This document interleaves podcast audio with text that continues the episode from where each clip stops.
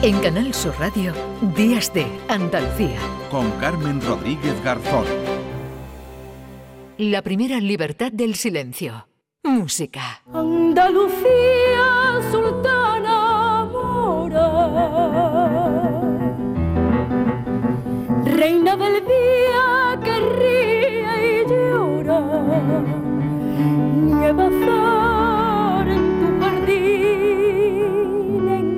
Bueno, pues eh, celebramos ya y nos adelantamos. Eh, ¿Qué tal, Gide Galvez? Muy buenos días. Buenos días, ¿qué tal, Carmen? ¿Cómo estamos? nos eh, adelantamos ya a la celebración del Día de la Música, el próximo 22 de noviembre, el Día Internacional del Músico, ¿no? Día Internacional de la Música, porque se celebra Santa Cecilia. Así que, bueno, felicidades por si no hablamos el martes.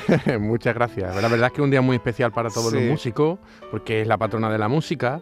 Y, pero que sepas que lo es básicamente del Renacimiento desde el Barroco, ¿eh? porque hasta entonces fue San Juan Bautista. Ya hablaremos de esto otro día, sí. ¿vale? Porque es una historia muy larga, pero es desde luego el, el icono más importante de, que representa el patronazgo de la música en, el mundo entero. Sí, un día hablaremos, porque no está muy claro que Santa Cecilia tuviera mucha relación con la música, ¿no? Pero bueno, esto, en fin, e, es el día, el día 22 de, noviembre, al margen de, de, la historia de Santoral, el día 22, Santa Cecilia, la patrona de la música, el Día Internacional del Músico, y esto nos va a servir como excusa, ¿verdad?, para darnos una vueltecita por eh, toda Andalucía, por la música de este a oeste. Efectivamente, vamos, vamos a empezar. Eh, he rescatado algunas piezas de compositores eh, mm, que no son tan conocidos, ¿no? Porque siempre cuando hacemos este tipo de cosas recurrimos a Falla, a Turina y a los más grandes.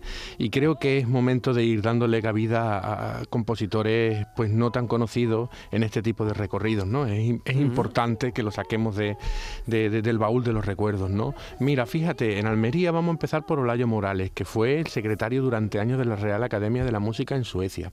Hacía muchos viajes, retornaba mucho a Almería, tenía contacto con Falla, pero la mayor parte de su vida la, pasó allí en Suecia. Fíjate que estuvo detrás, junto con el, musicólogo malagueño también, Rafael Millana, en la gestación del premio Nobel de Jacinto Benavente, ¿eh? cuando vivía allí en Suecia. Fue un personaje muy importante. Si te parece, podemos escuchar su balada andaluza tocado por el onubense Javier Periane.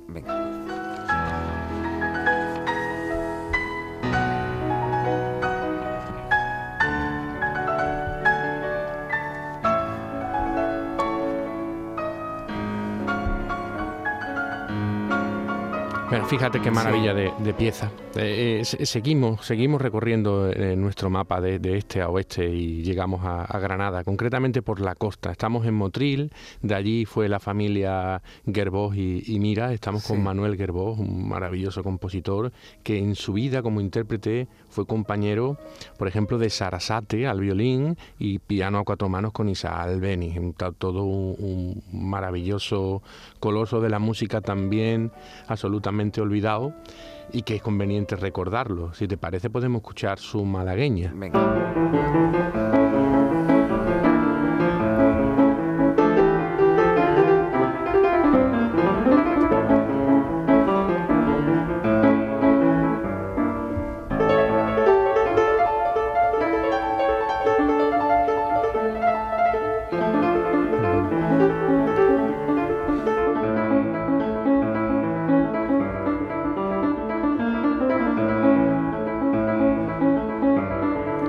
Fíjate qué bonita es la pieza esta, compuesta por... La malagueña era objeto de, muchos compositores de componer sobre ella, porque viene del fandango, que luego lo iremos al final del todo con Huelva. Sí, sí.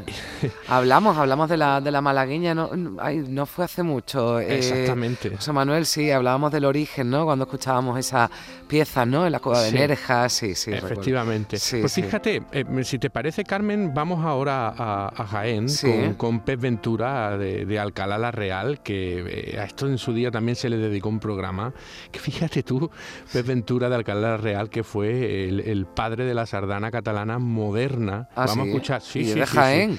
Sí, como te lo cuento. Ahí lo tienes.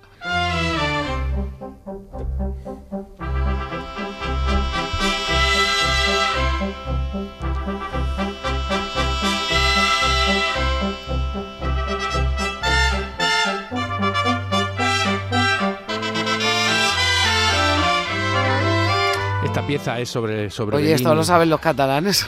sí, sí. ah, ¿no? bien, bien. sí, no, pero sí. yo he dicho Pep Ventura, digo, bueno, Pep Ventura se lo pondría después, ¿no? Se llama José María Ventura Sí. de Jaén y después Pep Ventura y el inventor de la sardana moderna, oye. Eh. Sí, sí, sí, sí, es, es así. Además tienen un hermanamiento, eh, muchos años. Vienen muchos catalanes a Alcalá de la Real a ver dónde está el, el padre de la sardana, obviamente, está claro. Bueno, eh, vamos a ver, vamos a venirnos ahora a Málaga con Emilio Lemberruy. Emilio Lemberruy es, es, es hijo de uno de los marineros de- del barco Neisenau alemán que, eh, que, digamos, sucumbió en las aguas malagueñas en 1900 y los malagueños ayudaron. Es una historia muy bonita que Sí. luego construyeron el puente de los alemanes, ¿no? Eh, por eso Málaga parece que lleva el título de una ciudad mu- muy hospitalaria ciudad en su escudo, ¿no? Por toda esta cuestión del naufragio que ocurrió y que la ciudad se volcó en ayudar a, a- a estos marineros alemanes. Pues de eh, este, este marinero se casó con una malagueña y tuvo a Emilio Lember Ruiz eh, como, como hijo, ¿no? Heredó la afición del padre por la música de, de Brahms, ¿de acuerdo? Y tenían una tienda ahí en la Coracha de comestibles y detrás el niño de pequeño estudiaba, ¿no? Eh, eh, es una maravillosa eh, esta historia. Los malagueños conocemos esto por- porque tenemos una calle dedicada a Emilio Lember, Sí. pero es un compositor de una categoría, fíjate, fíjate esta sinfonía dedicada a Santa Cecilia.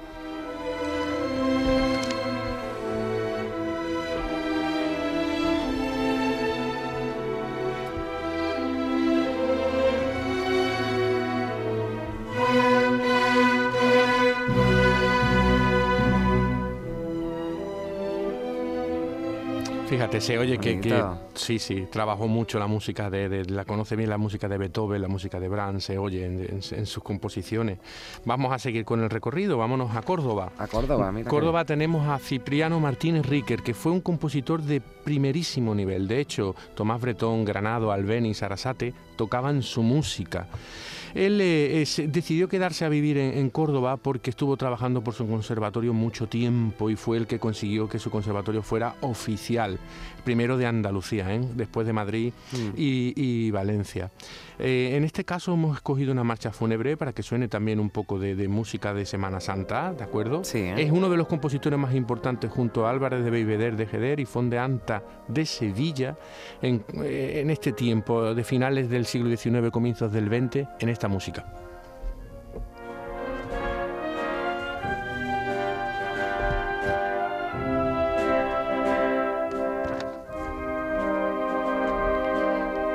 Seguimos. Bueno, vaya paseo que nos estamos dando, vaya mezcla de estilos. eh, Sí, me, claro. me está gustando, me está gustando. ¿De Córdoba a dónde nos vamos? Es que Andalucía es música, pero de Total. mucho, de mucho tipo, de muchos tipos, y esto hay que recordarlo. Sí, sí, sí. No, mira, nos vamos a Cádiz con Eloísa Dervil de Silva. Aquí tenemos una mujer, estamos Bien. haciendo un trabajo también para buscar mujeres Sí. compositoras, que también las hay. Eh, pasó su- se fue a Cuba, pasó su vida en Buenos Aires. De hecho, Silvia Minguén, la famosa escritora argentina, escribió una novela porque la, la denominó la baronesa del tango. Fue súper famosa allí, ¿de acuerdo? Mm. Vamos a escuchar Tristes. Un alma encontré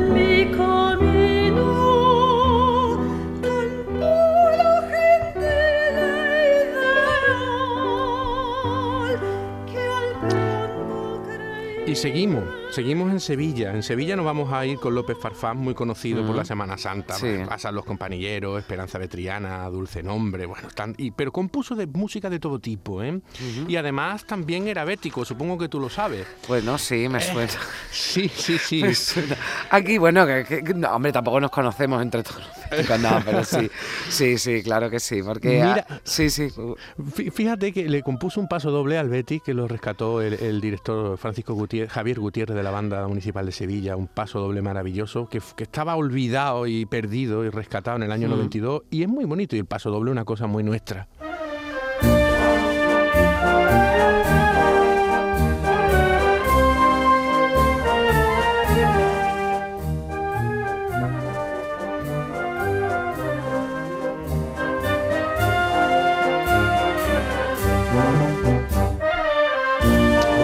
Paso doble dedicado al Real Betis Balompié. Sí, sí, aquí podemos dibujar una imagen del fútbol, ¿no? De los Sí, años 30 o algo así, ¿no? En blanco y negro, con, con esta música. La, la verdad es que eh, la- nuestra historia es una cosa maravillosa, preciosa. Oye, Yo- me está encantando este recorrido, pero nos queda todavía uno más y un minutito, sí, Sí, venga, sí, que no se nos quede detrás Huelva. Claro que si no van a protestar. Ahí tenemos Huelva. ¿De acuerdo? Mira, esto es un guiño para darle y pasar el guante a nuestra compañera eh, Lourdes Galvez del Postigo. Sí. Eh, un poquito de flamenco, un poco de fandango, que se sepa que el fandango, eh, tanto el que está en la música académica como el que deriva lo que luego es el flamenco, pues viene de nuestras danzas populares andaluzas, las árcaras, las arabandas, las folías, ¿de acuerdo?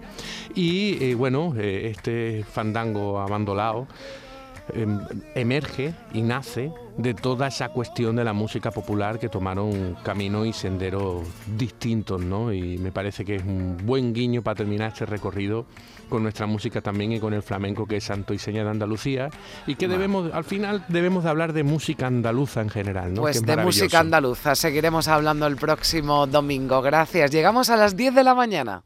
En Canal Sur Radio, Días de Andalucía. Con Carmen Rodríguez Garzón.